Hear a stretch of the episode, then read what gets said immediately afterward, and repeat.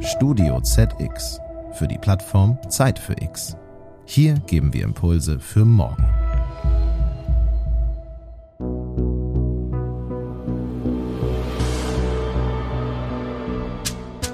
Zeit für Bildung. Der Podcast. In der zweiten Episode kommen Schülerinnen und Schüler zu Wort, die die Einschränkungen des Corona-Schuljahres 2020-2021 hautnah miterleben. Jugend 2020. Wie geht es uns? Und wie geht es jetzt weiter? Im Rahmen der digitalen Konferenz Zeit für Bildung sprach Johanna Schöner mit Richard Gamp, dem Vorsitzenden des LSA Berlin, mit Dr. Severin Thomas vom Institut für Sozial- und Organisationspädagogik an der Universität Hildesheim und mit der Abiturientin Fee van Kronenburg.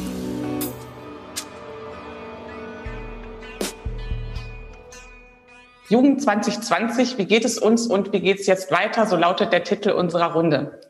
Ähm, wenn es in den vergangenen Monaten um Jugendliche ging, dann eigentlich nur, wenn sie irgendwo negativ aufgefallen sind. Sei es in Stuttgart, wo alkoholisierte junge Männer randalierten oder in Berlin, wo junge Menschen durch Raves in die Schlagzeilen gerieten. Oder aber im Netz, wo eine junge Frau ähm, kürzlich einen Shitstorm erntete, als sie darüber sprach, wie sehr sie das Ausgehen vermisse. Nur selten spielte die Frage eine Rolle, wie geht es den Jugendlichen gerade? Was hat dieses Jahr mit ihnen gemacht und wie blicken sie auf die nächste Zeit? Umso mehr freue ich mich, dass wir jetzt Gelegenheit haben, darüber zu sprechen. Mein Name ist Johanna Schöner, ich bin Redakteurin im Wissenressort der Zeit. Ich freue mich, dass ich Ihnen drei spannende Gäste vorstellen darf. Als erstes möchte ich Fee van Kronenburg begrüßen. Sie ist 18 Jahre alt, hat im Frühjahr Abitur gemacht in Dachau am Josef-Effner-Gymnasium, ist engagiert bei Fridays for Future und was sie jetzt gerade macht, das erzählt sie uns gleich am besten selbst. Ich kann vielleicht schon mal verraten, es ist nicht das, was sie vor einem Jahr gedacht hätte. Als nächstes haben wir hier Richard Gamp aus Berlin zugeschaltet. Er ist 17 Jahre alt und besucht die 12. Klasse des Humboldt-Gymnasiums in Tegel. Ähm, seit Juni ist er Landesschülersprecher ähm, von Berlin und somit sozusagen der direkte Vertreter von über 350.000 Schülerinnen und Schülern. Er ist zudem parteipolitisch aktiv in der CDU. Vervollständigt wird unsere Runde durch Severin Thomas. Sie ist Jugendforscherin, arbeitet am Institut für Sozial- und Organisationspädagogik der Universität Hildesheim und hat selbst auch jugendliche Kinder zu Hause. Sie wirkt äh, mit an der bundesweiten JUKO-Studie, in der es um Erfahrungen und Perspektiven junger Menschen während der Corona-Maßnahmen geht. Herzlich willkommen an Sie alle drei. Fee, erzählen Sie mal, was machen Sie gerade? Das war falsch mit dem neugierig machen. Ich mache nämlich überhaupt nichts Spannendes gerade. Also der ursprüngliche Plan war spannend, ähm, nämlich ganz viele tolle Praktika und Reisen und so weiter und so fort, was man so macht nach dem Abi. Ähm, und jetzt gerade sitze ich größtenteils zu Hause rum, ähm, schreibe immer noch Praktikumsbewerbungen. Ähm, ja, genau, ähm, obwohl ich die Hoffnung auf quasi ähm, einen der Praktikumsplätze, wie ich sie mir ursprünglich vorgestellt habe, fast schon aufgegeben habe und habe mir jetzt einen kleinen Job gesucht und wurschtel mich so durch, durch den Alltag, sag ich mal. Und wie geht's Ihnen dabei? eigentlich ganz, ganz okay. Ich will mich nicht so beschweren, aber man fühlt sich schon, also es nagt schon ein bisschen an dem Selbstbewusstsein, wenn man aus dem Abi rauskommt und man denkt so, okay, jetzt steht mir die Welt offen und dann schreibt man lauter Bewerbungen, kriegt nur Absagen, kann nichts machen von dem, wie man sich, wie man sich das vorgestellt hat. Das ist natürlich jetzt kein tolles Gefühl, sage ich mal. Hm. Ähm, Richard, Sie stecken noch mittendrin in der Vorbereitung jetzt aufs Abitur. Wie erleben Sie denn gerade Schule? Ähm, naja, es ist eine sehr, sehr unsichere Zeit. Also bei vielen Schülerinnen und Schülern ist tatsächlich so eine gewisse Zukunftsangst da. Man weiß nicht genau, wie soll das jetzt weitergehen nach der Schule, weil eben viele auch diese Erfahrungen kennen. Okay, äh, man findet nicht das, was man sich eigentlich gesucht hatte. Sowas wie ein Auslandsaufenthalt fällt komplett weg. Ähm, also das, das merkt man schon, da sieht wie es weitergehen könnte. Ähm, und das führt natürlich dazu, dass eine große Unsicherheit da ist. Und vor allen Dingen, ähm, ja, auch bei denjenigen, die jetzt ein Abitur machen, ist natürlich auch die Frage, wie sieht das überhaupt aus? Welcher Stoff kommt da dran? Äh, kann das überhaupt geschrieben werden, wenn ich so viel verpasst habe. Also es ist einfach eine sehr, sehr unschöne Situation für die Schülerinnen und Schüler, weil die ja wissen, okay, mein Abitur ist ein wirklich wichtiger Bestandteil meiner, meiner schulischen Bildung. Und ähm, wenn das jetzt alles so unsicher ist, ist das eher ein ungutes Gefühl für viele Schülerinnen und Schüler. Mhm. Jetzt hat Fee gerade auch schon sehr verstärkend nochmal genickt. Wie war das bei Ihnen? Sie haben ja jetzt, Sie sind ja jetzt sozusagen, Sie haben das Abitur genau in dieser Phase gemacht. Wie haben Sie da irgendwie Schule erlebt in der Zeit? Ähm, äh, ich muss einerseits sagen, so ich hatte das Glück, eine relativ coole Schule zu haben, die sich super Mühe gegeben hat und alles. Ähm, aber ich muss auch natürlich gleich sagen, also ich habe es zumindest am Anfang als das absolute Chaos empfunden muss ich sagen, weil so man wusste nicht, damals war es ja noch so, so man wusste nicht, okay, schreiben wir überhaupt Abi und wenn ja, schreiben wir irgendwie anders Abi und wann schreiben wir überhaupt unser Abi und und und wie gesagt auch so, was kommt dran? Was ist mit meiner Bewerbung für für die Uni? Wie sieht das jetzt aus bei denjenigen, die das eben gemacht haben? Mal ganz abgesehen davon, dass man keine meiner Meinung nach keine Abiturvorbereitung so hatte, wie man sie eben sonst gehabt hätte das war alles, hat so ein bisschen, also nicht Zukunftsangst, aber halt doch so, dass man sich ein bisschen so gefragt hat, okay, cool, jetzt bin ich hier, was, was sagt mir, was ich machen soll, so. Richard, hat sich das denn jetzt irgendwie verbessert? Also Sie haben ja gerade auch sofort von dieser Unsicherheit gesprochen, aber es ist ja eine Weile her. Also jetzt vielleicht nochmal ganz konkret, ähm, wie ist es denn gerade im, im Alltag sozusagen bei Ihnen an der Schule jetzt momentan? Ähm, ja ungeordnet. Also tatsächlich ist das große Problem erstmal, dass es schon mal an jeder Schule anders ist. Also jede Schule wählt im Moment eigentlich einen eigenen Weg und äh, denkt, dass sie es selber am besten machen. Das funktioniert natürlich nicht wirklich gut. Ähm, das Problem ist einfach, dass man, das ist ein strukturelles Problem, eben den Schulen in bestimmten Entscheidungen überhaupt keine Freiheiten lässt ähm, und in anderen Entscheidungen alles vorgibt. Äh, und das führt eben zu einem extremen Chaos an den Schulen. Jetzt ist es bei mir so, ähm, dass wöchentlich Schüler verschwinden, Schüler wiederkommen, die in Quarantäne müssen, teilweise war die Mehrheit der Schüler bei mir in Quarantäne. Also eine Situation, wo man schon da sitzt und sich denkt, huh, okay, jetzt sitzen nur drei Leute im Kurs, wie geht's denn jetzt weiter nächste Woche? Also es ist alles ähm, weiterhin sehr, sehr unsicher und ähm, bis heute ist auch nicht wirklich klar, wie das mit den Prüfungen aussieht. Also es ist irgendwie bekannt, okay, weniger Stoff und alles zusammengeschmolzen, aber so richtig ähm, wissen die meisten Schüler nicht, was da los ist. Und auch in der Kommunikation ist da noch ein deutlicher Verbesserungsbedarf. Also besonders auch, wenn es darum geht, warum wird eine Schule, wir haben in Berlin hier so einen Stufenplan, warum wird die so oder so eingestuft, das wissen die meisten Schüler nicht. Und das führt natürlich auch zu Unverständnis und ähm, daraus resultiert dann irgendwann auch als natürlich falsche Konsequenz, aber als Konsequenz, dass die Leute sich nicht mehr an die Regeln halten. Und das ist eben ein ganz gefährlicher Trend, der eben daraus resultiert, dass man da nicht richtig kommuniziert.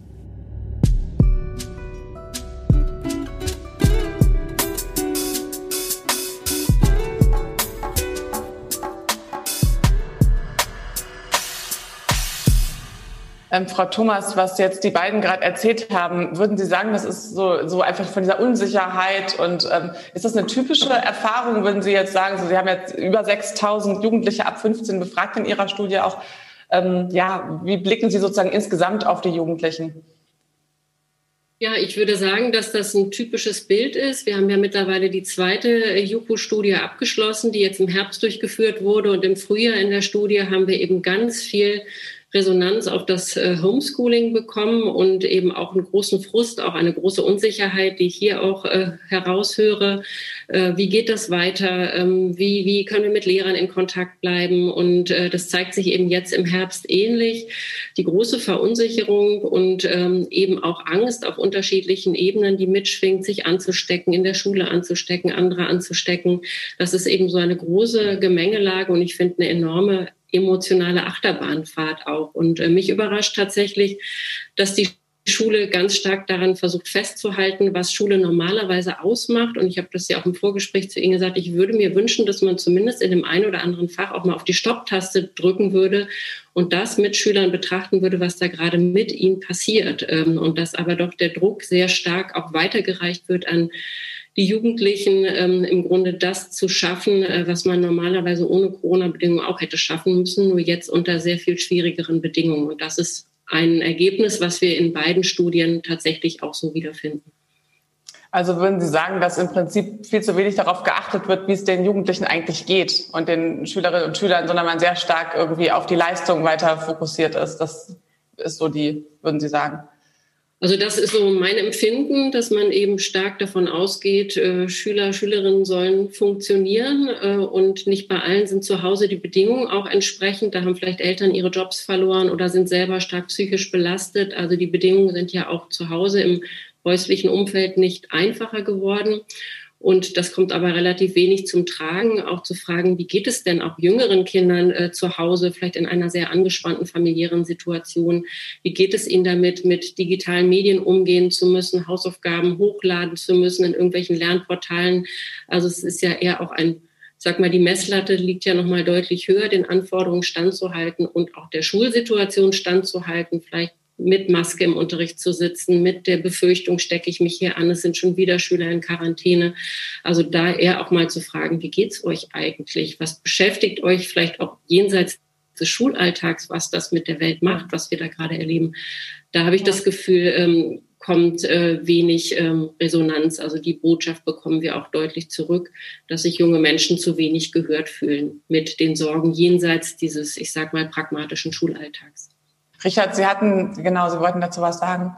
Ja, also das, das sehe ich, sehe ich genauso tatsächlich. Ähm, ist halt, glaube ich, einfach der Punkt, dass man denkt, man könnte ähm, mit Schülern arbeiten wie mit Erwachsenen. Und das ist einfach nicht der Fall. Also dieser psychologische Druck, der ja durchaus vorhanden ist, wenn man sieht, okay, gesundheitlich, ich habe vielleicht Risikopersonen in meinem Umfeld und muss trotzdem äh, jeden Tag mit 25, 30 Leuten in einem engen Raum sitzen. Ähm, dieser psychologische Druck, wenn man sieht, okay, irgendwie muss ich gute Leistungen erbringen und gleichzeitig habe ich diese Situation, vielleicht auch zu Hause, man sieht, okay, wurde ja gesagt, die Eltern haben Job von und sowas, ist halt der Alltag bei vielen Schülern. Und das eine ist natürlich, wenn man das dann ein bisschen auf aufhängen in der Schule, Schule, aber besonders hier in Berlin ist eben auch die Situation, hier lebt jedes dritte Kind in Armut. Hier kann das in der Schule häufig gar nicht mehr richtig aufgefangen werden und zu Hause erst recht nicht. Das heißt, die Schüler bekommen überhaupt nicht die Unterstützung, die sie bräuchten. Ähm, und wer denkt, dass man einfach Arbeitsblätter hochladen könnte und dann wäre Bildung geschehen, der ist auf einem Irrweg. So viel kann ich sagen. Also es funktioniert nicht. Das ist überhaupt nicht der Sinn von Unterricht einfach. Im Zweifel führt es nur dazu, dass man Lösungen raussucht oder gar nichts macht. Ähm, also da denke ich, brauchen wir auch von den Lehrern ein gewisses Umdenken, weil ich hatte ehrlich gesagt auch Lehrer, die haben besonders in der ersten Phase Lockdowns sich drei, vier Monate lang gar nicht gemeldet.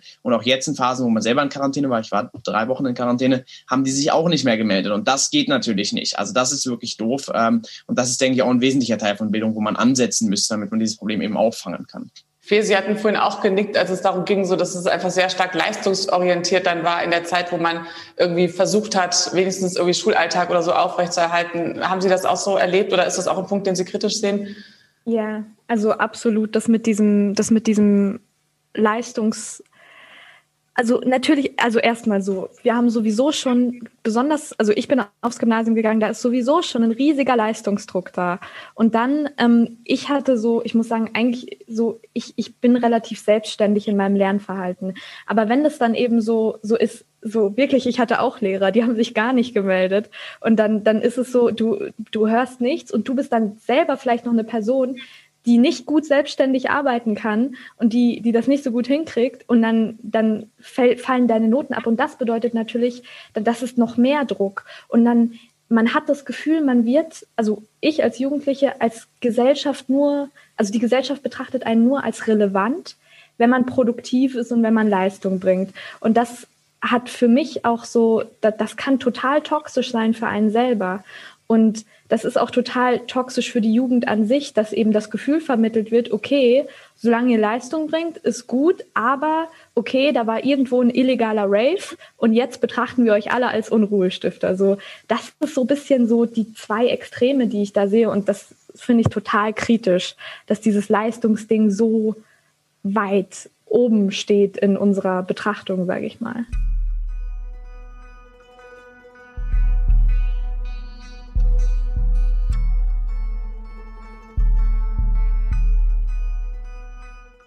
Man könnte jetzt ja immerhin sagen, was sich ja durchaus getan hat jetzt im letzten halben Jahr, ist, dass man sich darauf verständigt hat, dass die äh, Schulen offen bleiben sollen, dass sie sozusagen Priorität haben. Jetzt auch, jetzt haben wir nur diesen Lockdown Light. Ist denn das was, ähm, ja, wo Sie trotzdem sagen, okay, da hat sich was bewegt ähm, dieses Mal, oder wollen Sie direkt nochmal an, ja, ich glaube, Richard, Richard kann auch als erstes, glaube er wollte als mach ruhig, mach, Oder machen Sie ruhig, gerne. Ja, okay. Ja, okay, dann, ähm, also nein, ich habe gar nicht das Gefühl, dass sich da äh, was verändert hat, weil die Mentalität, mit der an Schulen und an Schüler rangegangen ist, prinzipiell dieselbe ist. Erstmal denke ich, und das ist einfach so eine pragmatische Betrachtung von mir, dass die Schüler an sich nicht im Vordergrund stehen, sondern in erster Linie die Eltern, die dann gerade bei jüngeren Schülern halt eben wieder belastet werden. So, wenn man halt Grundschüler oder let's say fünfte, sechste Klasse, wenn man die nach Hause schickt, die kann man einfach nicht den ganzen Tag sich selber überlassen. So, also ich glaube, das steckt bei den Politikern bei den Gedanken an die Maßnahmen nicht die Schüler im Vordergrund. Und dann ist es natürlich auch einfach so, ähm, dass die Situation der Schule, was jetzt zum Beispiel den also funktionierende Konzepte zum Digitalunterricht angeht oder die Ausstattung. So, das war auch in einem Zeitartikel in diesem Abiturheft, was erschienen ist. Jedes, ich glaube, jedes zehnte Kind oder so hat keinen ausreichenden Zugang zu Computer etc. pp.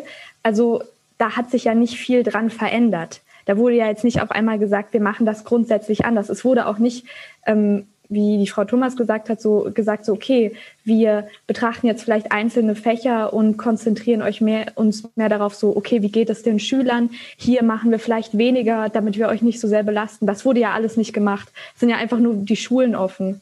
Also so, yo, das ist ja nicht unbedingt zwingend besser, meiner Meinung nach.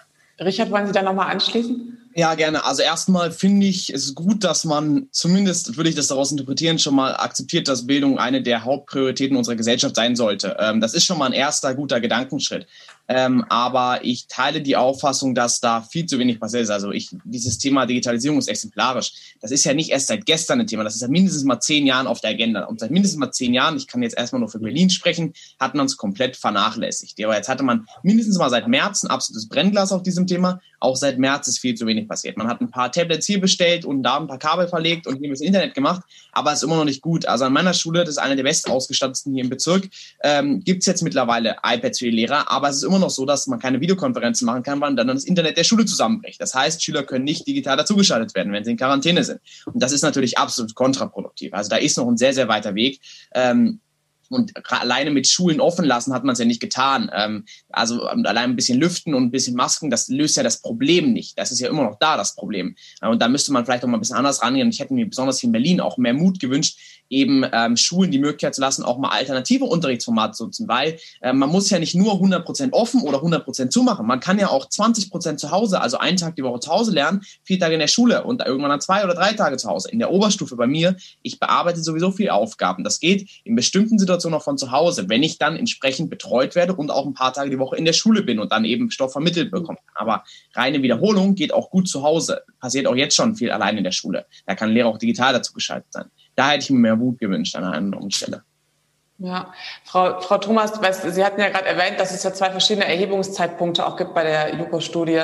Sehen Sie, was sehen Sie denn da so für eine, können Sie da schon was zu sagen, was Sie da so für eine Entwicklung sehen, auch in der, ja, in der, also in der psychischen Verfassung sozusagen auch von den Jugendlichen?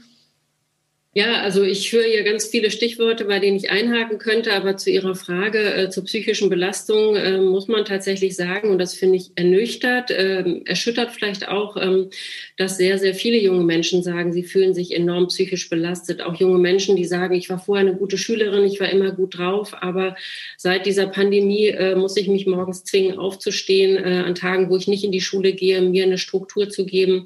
Also das trifft eben nicht nur junge Menschen, die vielleicht eh vorher schon eine Vorerkrankung hatten oder in einem äh, instabilen Umfeld gelebt haben, sondern ähm, ich habe selber Jugendworkshops durchgeführt und da haben eben auch junge Menschen gesagt, ich war eine ganz durchschnittliche Jugendliche und jetzt merke ich, wie mich das alles stresst, äh, wie mich das ängstigt, also auch Sorgen und ähm, tatsächlich dieser psychische Aspekt, den haben jetzt in der zweiten Studie, wir haben die, sind gerade dabei, sie auszuwerten, aber etwa 60 Prozent bejaht, dass sie sich psychisch belastet fühlen.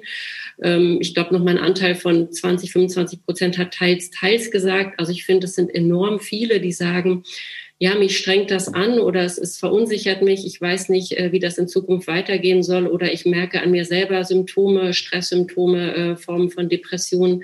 Das, äh, finde ich, ähm, muss uns alle nachdenklich machen und auch die, die Schule mit organisieren. Ich verstehe das sehr gut, dass man die Schulen offen hält. Ich würde das selber als Mutter auch immer befürworten und sage, das ist ja auch ein Ort, wo man ein Stück weit versuchen kann, soziale Kontakte zu pflegen, Normalität zu empfinden.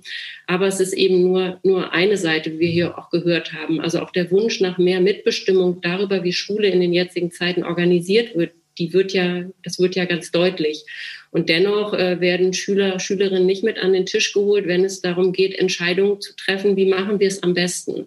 Und gerade auch die Frage, kann ich nicht zwei, drei Tage in der Woche auch zu Hause lernen? Kann man nicht Hybridformen wählen? Äh, ein Teil der Schüler ist zu Hause, ein Teil ist in der Schule. Da gibt es viel zu wenig Dis Diskurse mit den Schülern und Schülerinnen. Und ähm, was ich eben auch äh, von Herrn Gamp gehört habe, ist, dass ja auch die Bildungsungleichheiten sich eher nochmal verschärfen, die, die technisch gut aufgestellt sind, die vielleicht auch Eltern haben, die das gut supporten können, äh, die kommen da irgendwie zurecht. Ähm, Wobei ich mir selbst sagen muss, obwohl ich jeden Tag am Rechner sitze, hat mich das auch zeitweilig überfordert, was ich da mit meinen Kindern äh, eben auch leisten sollte technisch. Aber die, die die technische Ausstattung gar nicht haben, die die Endgeräte überhaupt nicht haben, bleiben letztendlich dann auch wieder äh, im Hintertreffen. Und das, wir haben auch eine Studierendenumfrage gemacht. Also selbst bei Studierenden ähm, bekommen wir das Feedback, äh, dass relativ viele technische Probleme haben oder gar nicht die ausreichende technische Ausstattung, um das Lernpensum, was sie bestreiten müssten, auch bestreiten zu können. Also ähm, ja. das erzeugt natürlich auch nochmal einen hohen Frust jenseits der Pandemie zu sagen, ich kann gar nicht richtig teilhaben, also das, ähm, weil ich es technisch äh, überhaupt nicht äh, einrichten kann. Das finde mhm. ich auch nochmal einen enormen Aspekt. Und wenn man das Gefühl hat, äh, ich bin jetzt der Einzige, der ständig aus dem Internet fliegt oder ich kriege die Sachen ja. nicht hochgeladen und so weiter und so fort. Tausend Fragen, mit ja. denen man kämpft.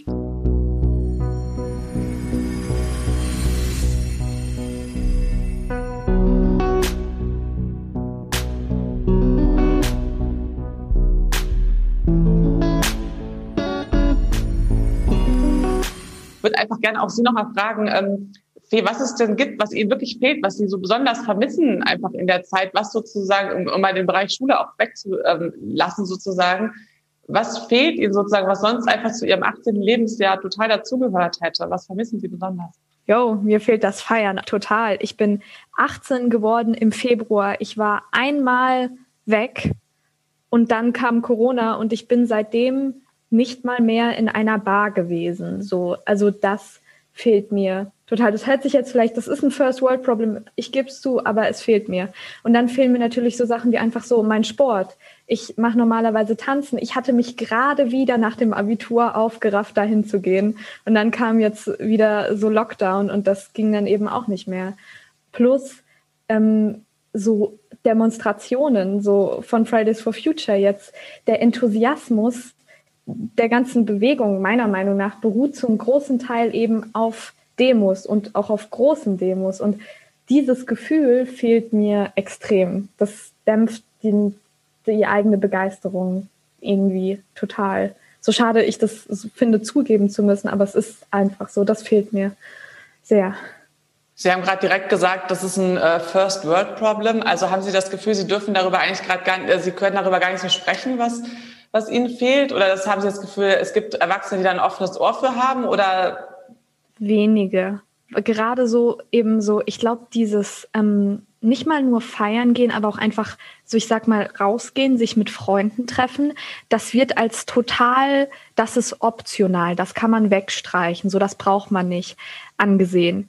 Aber das ist eben nicht so. Das ist extrem wichtig. So Kontakt zu Freunden, so Sozialisierung, sich auszutauschen. Gerade in unserem Alter ist das super wichtig. Und ich habe nicht das Gefühl, dass das richtig verstanden wird. Und zwar von dem, also so von fast keinen Erwachsenen.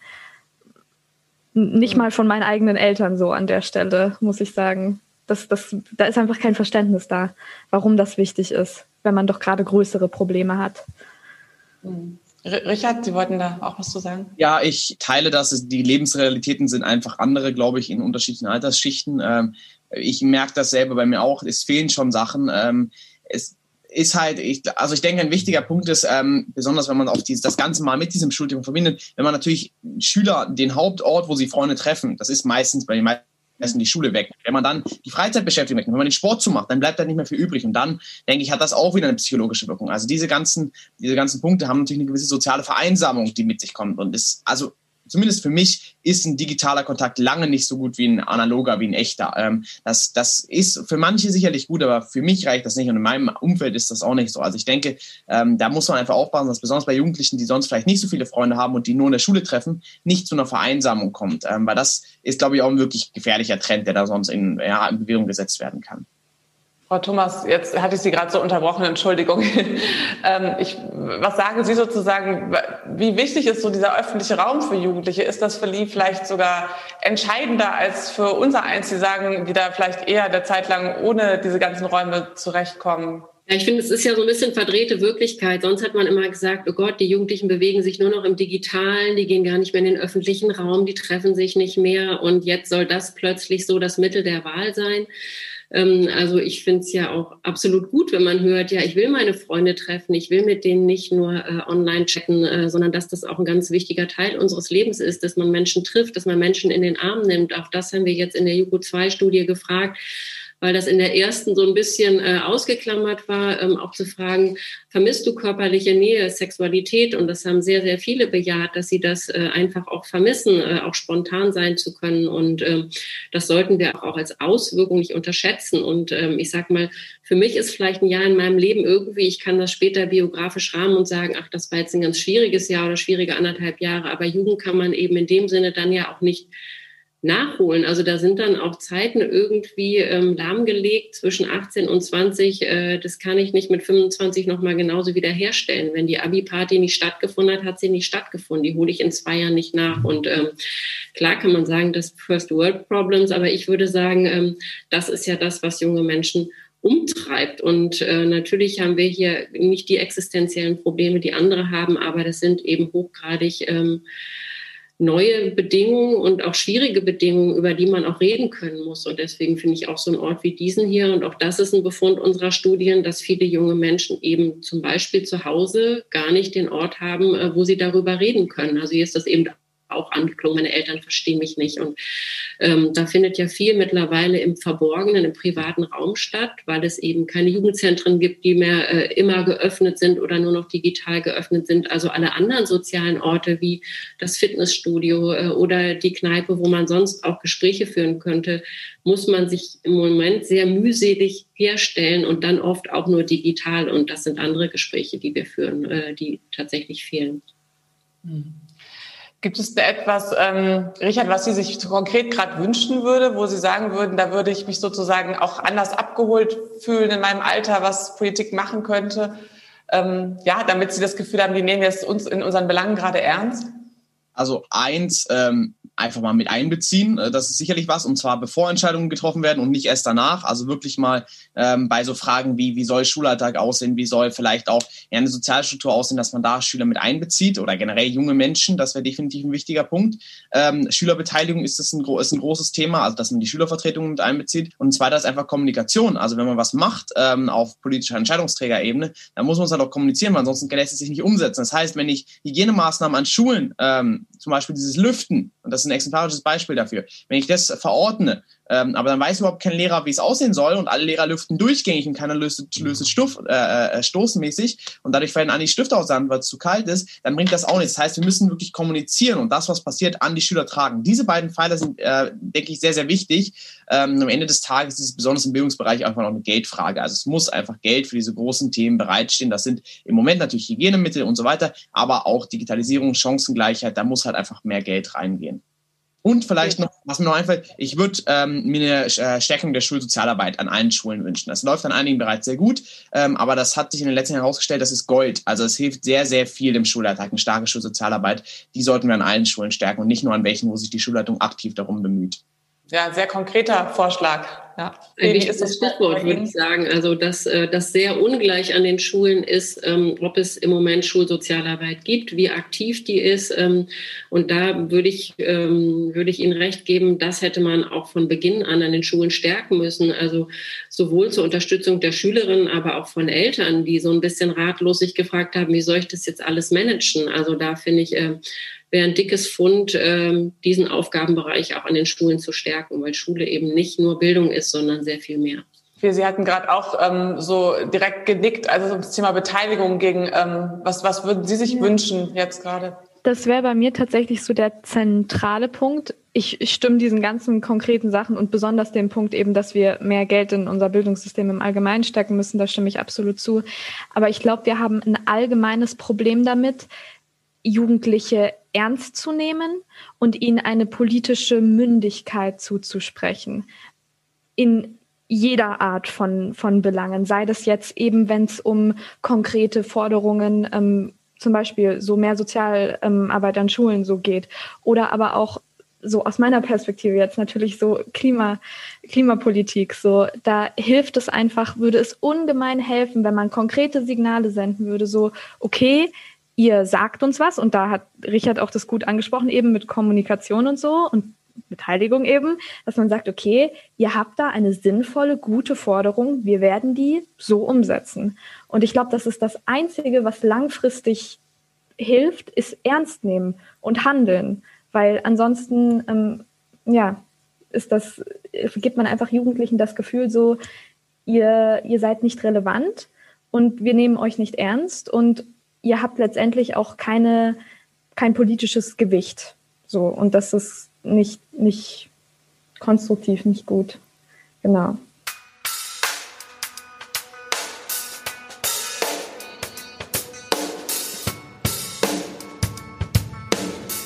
Es ist letztendlich ein Recht von jungen Menschen, äh, an gesellschaftlichen Entscheidungen beteiligt zu werden. Im Kinder- und Jugendhilfegesetz ist das fest verankert. Aber wir haben in den letzten Monaten gesehen, wie schnell das eben aufgekündigt wird, dass eben dieses Recht auf Beteiligung nicht so fest verankert ist, sondern jetzt schnell hinten runtergefallen ist, Beteiligungsgremien mit jungen Menschen einfach nicht zu Wort gekommen sind. Das erlebe ich hier in der Hochschule genauso, weil sie einfach nicht so fest etabliert und verankert sind, ähm, dass man äh, sie so schnell vermisst, sondern äh, okay, dann finden die jetzt eben nicht statt. Und ich finde, das darf nicht sein. Und ähm, da müssen auch Infrastrukturen äh, besser verankert werden, dass auch in Krisenzeiten wie diesen selbstverständlich Beteiligung von jungen Menschen stattfindet, bis in die hohen ministeriellen Ebenen. Und ich denke, dass wir das stärken müssen ähm, und vielleicht manchmal aber auch die Fantasie fehlt, wie man junge Menschen äh, beteiligen kann und sollte. Ich selber habe viel äh, auch Beteiligungsprojekte durchgeführt mit jungen Menschen, die eben nicht bei ihren Eltern aufwachsen und habe immer sehr positive äh, Resonanzen geerntet, wenn Politikvertreter dabei waren. Also eigentlich wird es dann auch ernst genommen. Aber äh, so eine strukturelle Verankerung, dass es selbstverständlich ist, dass junge Menschen äh, in allen Gremien auch beteiligt sind, das müssen wir eben erst noch erreichen. Würden Sie denn sagen, ähm, dass es auch was Positives gibt, was die äh, Jüngeren jetzt auch mitnehmen können aus dieser Situation, die wir jetzt einfach noch eine Weile haben?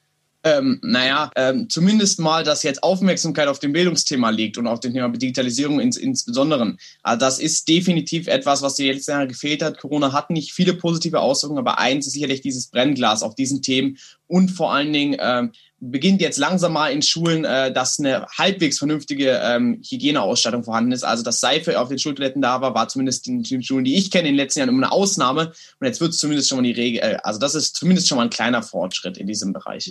Wie sehen Sie das, ähm, Fee? Also da bei diesem so Brennglas auf dem Bildungsthema muss ich also so nicht widersprechen, aber ich sehe das nicht ganz so positiv, muss ich sagen, weil für mich so klar, da ist Aufmerksamkeit drauf, aber so konkrete Veränderungen, äh, ob die wirklich langfristig und auch nachhaltig passiert, weiß ich nicht und bin ich mir ganz ehrlich auch nicht ähm, nicht so sicher, ob das, ob das langfristig sich was verändert. Ist halt auch die Frage, so wie, wie redet man drüber? So, ich finde das, klar, man redet über das Bildung und so im Allgemeinen, aber da ist halt so eine gewisse Leidenschaftslosigkeit dabei, finde ich. Also keine Ahnung, da wird halt auch nicht so viel drüber geredet wie jetzt zum Beispiel über die Bundesliga oder sowas. Also von dem her bin ich da so ein bisschen. Mh.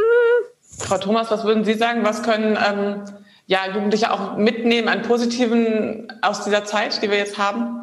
Also ich finde, es ist eine hohe Sensibilität sichtbar. Ich erlebe auch, wenn ich mir die Studienergebnisse angucke oder mit Jugendlichen spreche, auch eine gewisse Solidarität miteinander. Ähm, war auch sehr überrascht, äh, eben das Thema psychische Erkrankungen, ähm, dass das eben nicht so als äh, Thema behandelt wird, was irgendwie andere betrifft, sondern wo auch sehr viel Resonanz und Verständnis entstanden ist. Und könnte mir vorstellen, dass es junge Menschen nochmal anders auch miteinander ins Gespräch bringt, was ihnen wichtig ist, was sie jetzt vielleicht auch in dieser Zeit erlebt haben, wie, wie unsicher unser Leben letztendlich auch sein kann. Ähm, auch wenn wir das so nie vermutet haben, ähm, also dass es auch Energien freisetzen kann, ähm, vielleicht auch bestimmte gesellschaftliche Entwicklungen in andere Richtungen zu lenken.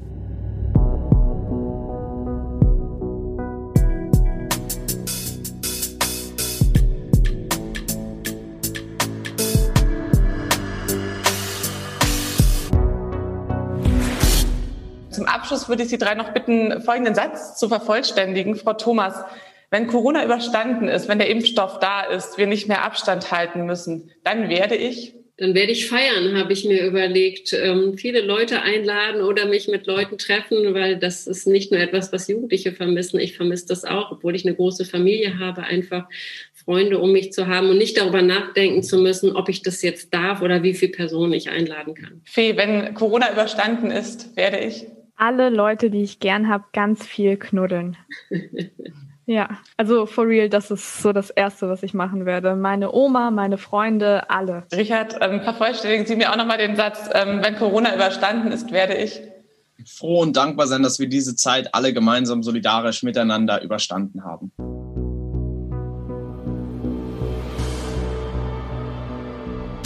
Zeit für Bildung. Der Podcast. Das war die zweite Folge mit dem Titel Jugend 2020. Wie geht es uns und wie geht es jetzt weiter? Eine Diskussion im Rahmen der digitalen Themenwoche Zeit für Bildung. Johanna Schöner sprach mit Richard Gamp, dem Vorsitzenden des LSA Berlin, mit Dr. Severin Thomas vom Institut für Sozial- und Organisationspädagogik an der Universität Hildesheim und mit der Abiturientin Fee von Kronenburg. Hören Sie in der nächsten Episode Bildungsgerechtigkeit, was Schulen in Brennpunkten ausmacht und was sie brauchen. Dann spricht Moderatorin May Becker mit Dr. Markus Warnke, dem Geschäftsführer der Wibbenstiftung, und mit Klaus Hagge, Schulleiter der Gemeinschaftsgrundschule Sandstraße in Duisburg-Marxloh.